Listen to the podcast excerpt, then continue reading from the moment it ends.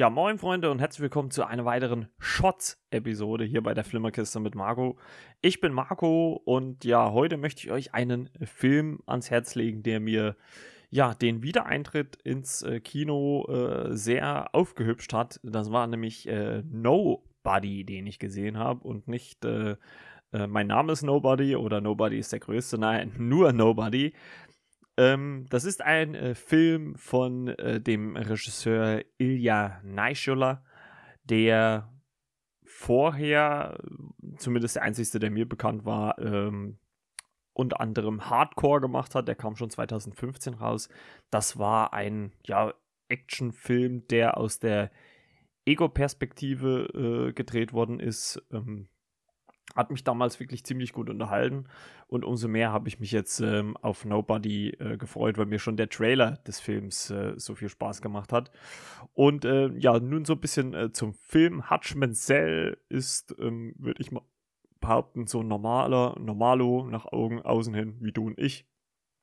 Und ähm, er Tag und Tag, Tag für Tag das gleiche, das gleiche Ritual, morgens Kaffee, aufstehen, aufstehen, Kaffee, zur Arbeit gehen, zur Arbeit, von der Arbeit kommen, das Essen verpassen und so weiter und so fort. Ähm, bis er eines Tages in seinem Haus äh, nachts äh, überfallen wird ähm, von einem Pärchen, Mann, Frau. Ähm, der, äh, sein Sohn kann dann äh, kurzzeitig äh, den Mann festhalten. Äh, Hutch lässt allerdings das Gaunerpärchen dann gewähren und schnappt sich daraufhin die ja, Marke äh, seines äh, Vaters, der früher beim FBI war und sucht dieses äh, Pärchen dann auf und ähm, will sie eigentlich auch erst äh, quasi wieder berauben, wenn man es so sagen, oder sein Zeug zurückholen, sagen wir es mal eher so rum. Äh, sieht aber dann, dass ähm, dieses Pärchen das Ganze nur gemacht hat, um ihr krankes Baby zu versorgen und äh, bricht das dann ab und dieser innere Zorn vielleicht an sich selber, an sein Leben oder überhaupt, äh, ja, baut sich so auf, dass er dann auf dem Nachhauseweg in einem Bus äh, eskaliert, nachdem äh, betrunkene, ja, höchstwahrscheinlich äh, russische Mitbürger ja dort ein bisschen Randale machen und äh, ja, sich ihm aufsetzen äh, und er den dann einen gar ausmacht. Und das ist auch, äh, Spoiler, die berühmt äh, berüchtigte Szene oder der Spruch, den es auch in, in, im Trailer gibt, mit, äh, bekommt jetzt auf die Schnauze im Deutschen. Und ja, dann entspinnt sich so eine Art äh, John Wick, aber nicht für, aber nicht so, so hochgradig, würde ich sagen, wie John Wick an sich, sondern eher wie, ja, Normalo äh, daran gehen würde. Und äh, alles andere werdet, könnt ihr dann im Film sehen, wenn ihr es nicht schon sogar gesehen habt. Der Film läuft ja schon ein bisschen. Und also mir, muss ich sagen, hat der Film wirklich richtig gut gefallen. Da war ein richtig guter Einstieg wieder ins Kinojahr 2021. Ähm, war mein erster Film nach dem langen Lockdown, den ich gesehen habe. Hat mir sehr viel Spaß gemacht. Ähm, die Action war erstklassig, also wirklich auf einem äh, guten Niveau, auch nicht auf einem zu übertriebenen Niveau. Wir haben ja letztens äh, über die Fast-Reihe gesprochen, die ja absolut in die Traumwelt äh, oder äh, Videospielwelt abdriftet. Und äh, genau das macht äh, Nobody zum Beispiel halt nicht, ist schon sehr am Realen dran. Ist auch nicht zimperlich, also geht gut zur Werke. Also ich würde schon sagen, dass er natürlich so ganz stark in dieses typische Rache, äh, Thriller, ähm, Metier abdriftet. Also es ist halt einfach ein John Wick für Normalos. Liegt vielleicht halt auch am Drehbuchschreiber Derek Holstead, der ja unter anderem auch für, bei John Wick äh, mitschreibt. Deswegen äh, war es naheliegend und worauf ich jetzt Bock hätte, ist, dass der Hauptdarsteller Bob Odenkirk oder sein Hutch Mansell auf John Wick trifft. Also das wäre irgendwie geil, wenn die vielleicht zusammen oder gegeneinander äh, kämpfen würden. Was mir auch sehr viel Spaß gemacht hat, war, dass äh, Christopher Lloyd ähm, zu sehen war. Den kennen ja die meisten höchstwahrscheinlich aus äh, Zurück in die Zukunft, Doc Brown.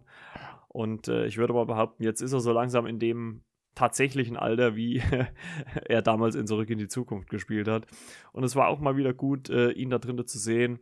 Ich fand das auch ein bisschen, ja, merkwürdig, dass da mein, manche andere Podcasts oder Kritiken sich darüber echauffiert haben, dass so ein alter äh, Christopher Lloyd da beim äh, Finale mit rumspringt. Aber ich fand das passend. Ich fand es jetzt auch nicht zu übertrieben eingesetzt. Also, ähm, dass er jetzt irgendwie fehl am Platz war oder sowas, konnte ich jetzt gar nicht behaupten. Es war einfach schön, ihn mal wiederzusehen. Und ähm, es war ja auch nur eine kleine Rolle, die nur sehr punktuell, ähm, ja, im Film vorkam. Aber umso schöner war es, ihn trotzdem mal wiederzusehen. Ja, letzten Endes ähm, Bewertung ist äh, ein bisschen schwierig, weil natürlich für die Bewertungsgrundlage müsste man natürlich auch viele andere Filme, was das Genre betrifft, mit reinziehen. Und ich sage ganz ehrlich, ich glaube, ich habe den Film sogar besser äh, in Erinnerung, als er vielleicht letztendlich war. Ähm, wir machen ja mittlerweile immer so, immer so diese 5-Sterne-Bewertung, aber ich würde vielleicht auch gehypt, natürlich durch das Reopening der Kinos, würde ich ganz klar sagen, also mindestens eine 4 von 5. Also wirklich ein richtig guter Film. Macht, macht nichts verkehrt.